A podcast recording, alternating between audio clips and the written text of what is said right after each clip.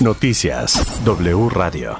Muy buen día, es jueves, soy Ivette Parga Ávila. A continuación les presento la información más destacada en Noticias W.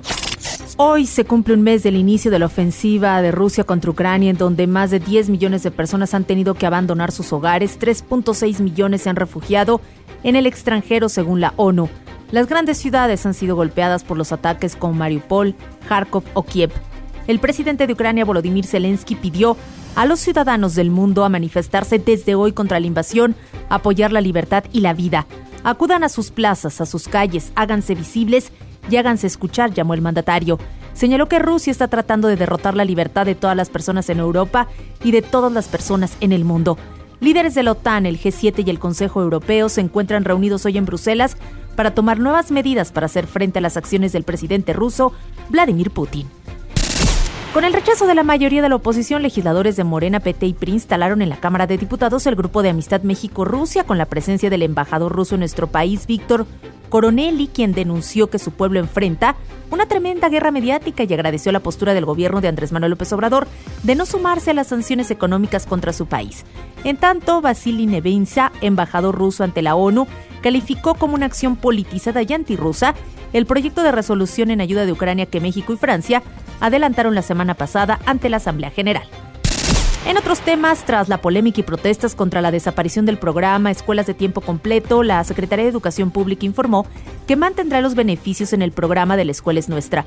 Los apoyos de alimentación y horario empleados se entregarán de manera directa a las madres, padres de familia, alumnas y alumnos de educación básica para evitar la participación de intermediarios y o prácticas irregulares la Junta de Coordinación Política de la Cámara de Diputados acordó reunirse con la secretaria de Educación Pública Delfina Gómez el próximo 6 de abril para analizar el tema. Y el Pleno de la Cámara de Diputados aprobó la llamada Ley Ingrid al reformar el artículo 225 del Código Penal Federal para prevenir y erradicar la revictimización y castigar de manera ejemplar la discriminación y estigmatización contra las mujeres, niñas y adolescentes que hayan sido víctimas de algún delito. La reforma sanciona a servidores públicos que difundan información o material audiovisual relacionado con un procedimiento penal con 100 a 150 días de multa y de 4 a 10 años de prisión.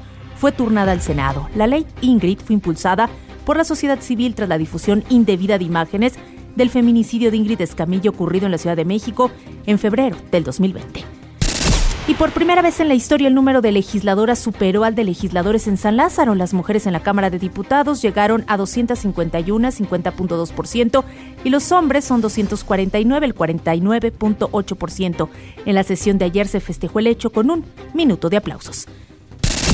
Este jueves inicia la convención bancaria número 85 en Acapulco Guerrero de forma presencial, luego de que en el 2021 los organizadores recurrieron a un formato híbrido ante la pandemia. Una banca incluyente en la era digital y los retos del cambio climático es el título central del encuentro de dos días. Las actividades comienzan esta mañana, pero por la tarde el presidente Andrés Manuel López Obrador estará a cargo de la declaratoria inaugural. Ya lo comentaban, al menos 95 hectáreas han sido consumidas por el incendio forestal que afecta al sector conocido como los corredores en el cerro del Teposteco en Morelos. Desde la madrugada del martes se reporta un avance del 60% de control y 30% de liquidación. Dos helicópteros de la Guardia Nacional y de la Fuerza Aérea han ayudado con las labores. Por este siniestro fue presuntamente provocado y hay ya un detenido. En Jalisco, más de 86 elementos de diversas corporaciones trabajan para controlar un incendio que se declaró en el bosque La Primavera, el cual se ha complicado por los fuertes vientos. El incendio fue provocado también y el responsable ya fue detenido. Un incendio forestal afectó la zona del bosque de Loma de Santa María en el municipio de Morelia, en Michoacán y en Gómez Farías, Tamaulipas. El fuego ha arrasado al menos 300 hectáreas de la Reserva Ecológica de la Biosfera, El Cielo. En la zona metropolitana de Monterrey comenzaron los cortes programados de agua para los usuarios del área metropolitana, lo cual ha causado estragos, preocupación y protestas entre la población. El plan obedece a que dos de las tres presas que abastecen la región están a niveles mínimos. Esto representa un déficit del 25% de lo que consume diariamente la población. Inicia la última fecha FIFA la selección mexicana de fútbol buscará asegurar su boleto a la Copa del Mundo de Qatar 2022. A las 20 horas la selección nacional recibirá a Estados Unidos en la cancha del Estadio Azteca. El duelo corresponde a la jornada 12 del octagonal final de la CONCACAF. Se encuentran con igualdad de puntos 21. Estados Unidos es el segundo de la clasificación con una mejor diferencia de goles, mientras que México es tercero. Canadá lidera la clasificación con 25 unidades. Muchas gracias por acompañarme estos minutos. Soy Yvette Parga Ávila. Los espero mañana con más de Noticias W. Toda la información en wradio.com.mx.